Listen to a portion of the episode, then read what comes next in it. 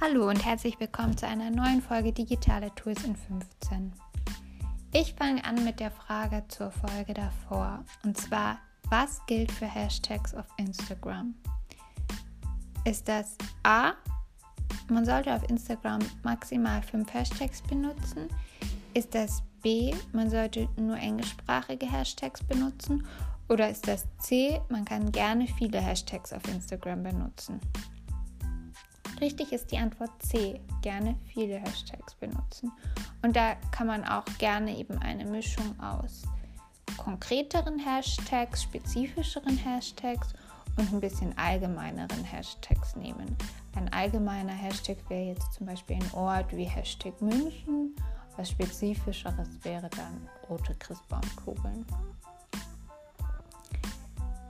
Jetzt kommen wir aber in der Folge von dieser Woche auf das Herzstück aller Aktivitäten im digitalen Marketing.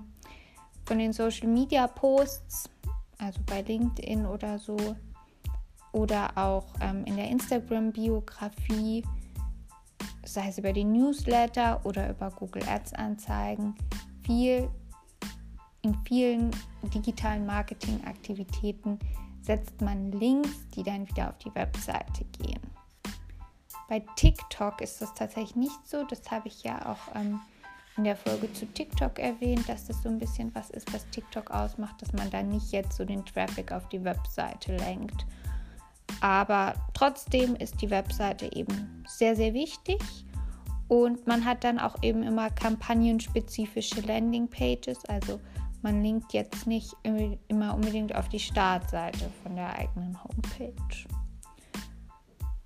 Ja, wie macht man so eine Website? Also für kleinere Unternehmen oder Freiberufler bietet sich WordPress an. Damit kann man ganz gut eine Webseite bauen. Größere Unternehmen haben dann oft ein bisschen komplexere Systeme. Aber genau, WordPress eignet sich eigentlich ganz gut. Und was man dabei beachten soll, das erzähle ich jetzt eben. Genau.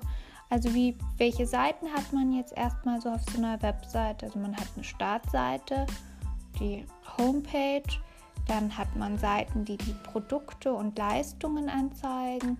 Also ist man jetzt ein Unternehmen, das Produkte zum Anfassen oder B2C-Produkte hat, dann kann man die auf einzelnen Seiten darstellen.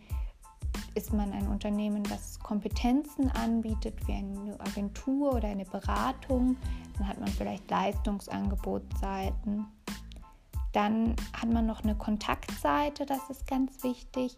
Da hat man die Kontaktdaten, also E-Mail-Adresse, Anschrift, Telefonnummer und vielleicht eben auch ein Kontaktformular integriert. Und das Kontaktformular kann man dann auch vor allem im B2B-Bereich zur, zum Conversion Tracking, also ja, benutzen, indem man sozusagen da so ein bisschen seine Erfolge misst, wie viele sich da über dieses Kontaktformular und über welche Links die auf dieses Kontaktformular kommen, genau und das dann messen.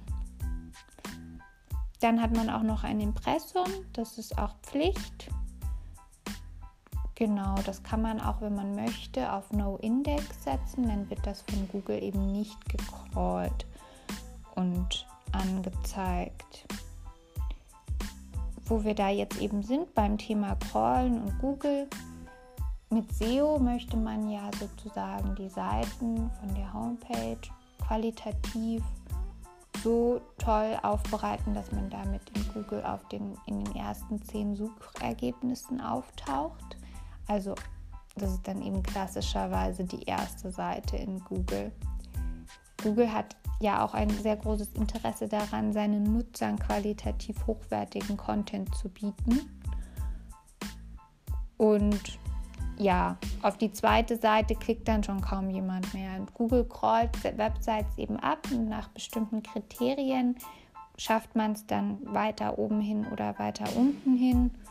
Und es gibt so einen SEO-Witz, wo versteckt man eine Leiche bei Google auf der zweiten Seite.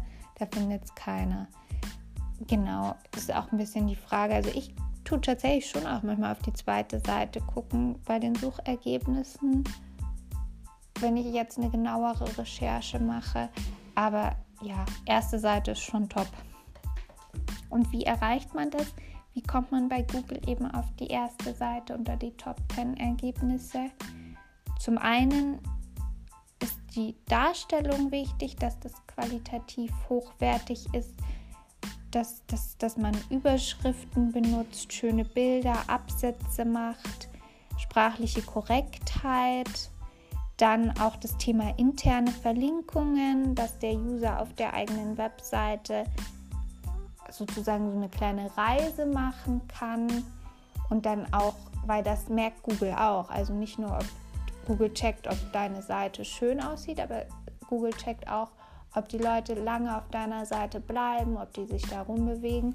Und wenn das Nutzerverhalten gut ist, dann hat das auch wieder gute Auswirkungen. Also Nutzererlebnis und Nutzerverhalten sind ebenso wichtig wie die schöne Darstellung und sprachliche Korrektheit. Und dann gibt es noch das Thema EAT, Expertise, Authority und Trust, also Expertise, Autorität und Vertrauen. Darunter fällt auch so das Thema Off-Page. Wenn man mit SEO anfängt, beschäftigt man sich meistens eher erstmal mit On-Page, also alles, was auf der Seite optimiert werden kann.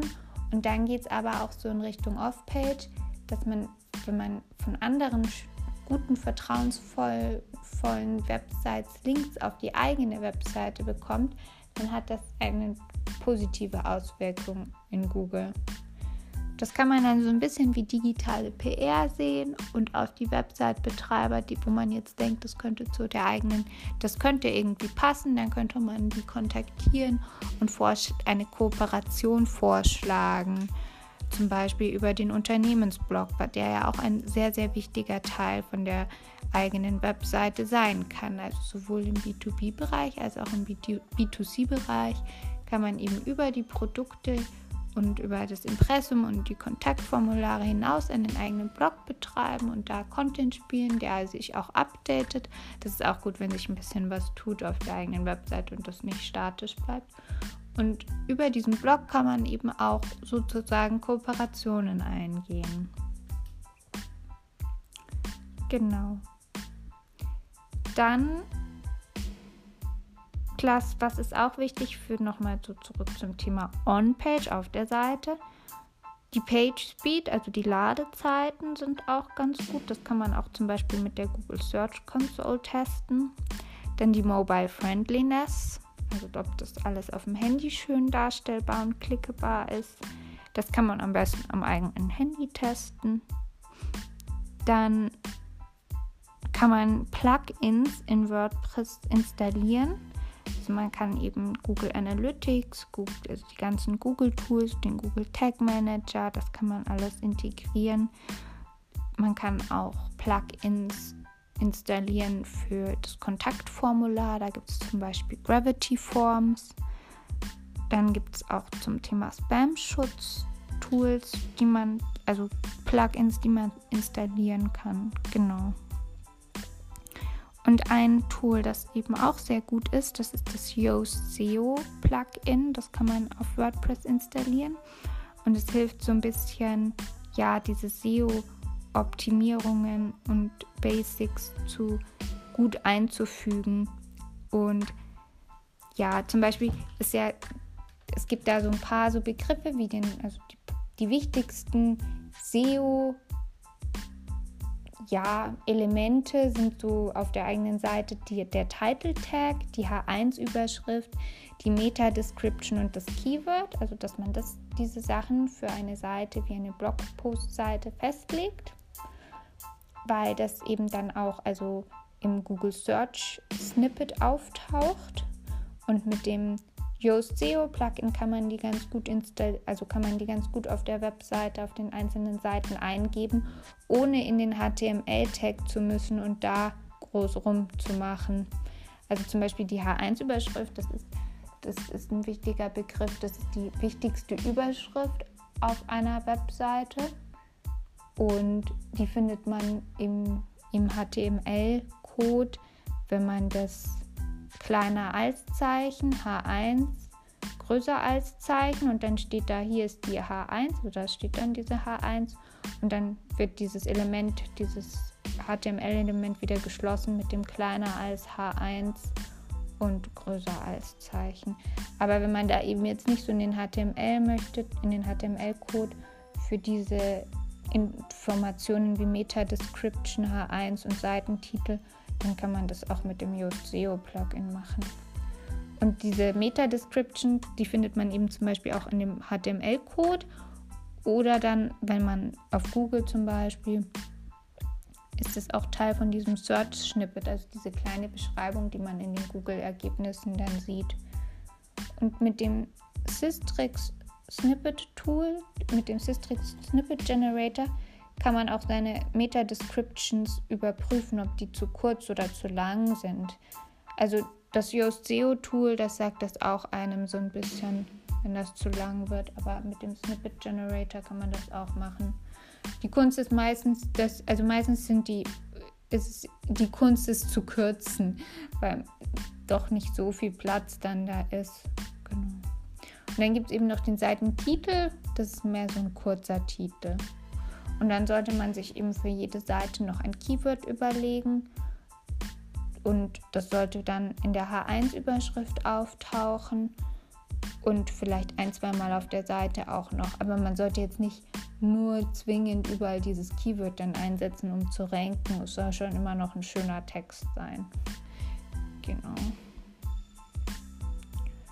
Ja. Dann bei den Keywords, da kann man mit Google Trends oder mit dem Google Keyword Planner recherchieren. Also mit so Tools kann man recherchieren nach Keywords. Der Google Keyword Planner, Planner der ist in Google Ads Konto. Das ist eigentlich für SEA, aber man kann das auch für SEO benutzen. Dann kann man durch Brainstorming, indem man sich einfach so ein bisschen in seine Zielgruppen hineinversetzt, sich so überlegt, was ist die User Intention, was könnte der Benutzer sich denken, wenn er bei Google, ja, dann, was, was würde der bei Google eingeben? Genau, und dann kann man natürlich auch die eigenen Daten auswerten. Und da, darauf basierend dann Keywords erstellen. Genau.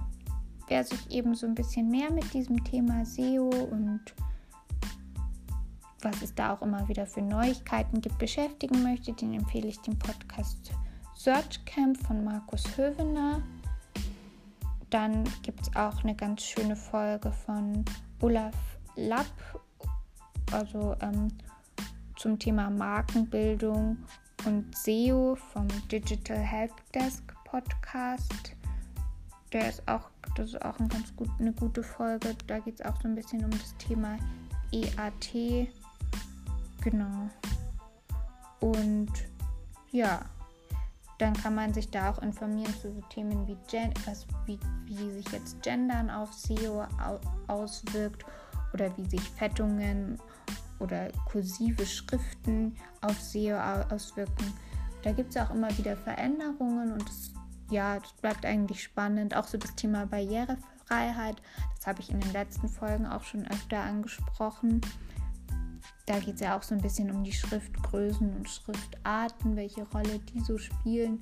Zum einen fürs Nutzererlebnis, jetzt gar nicht so unbedingt für SEO in erster Linie, aber alles, was irgendwie sich aufs Nutzererlebnis auswirkt, wirkt sich dann am Ende auch wieder auf dieses, aufs Thema SEO aus. Also genau. Deswegen kann man sich das ruhig anschauen. Genau, und die Folge, die ich meinte, das ist die SEO und Markenbildung mit Olaf Kopp, die Folge 97 beim Digital Helpdesk. Die, da geht es so ein bisschen auch so um das Thema Branding und SEO. Genau, das war's zu SEO diese Woche und dann hören wir uns bald wieder. Bis dahin, tschüss.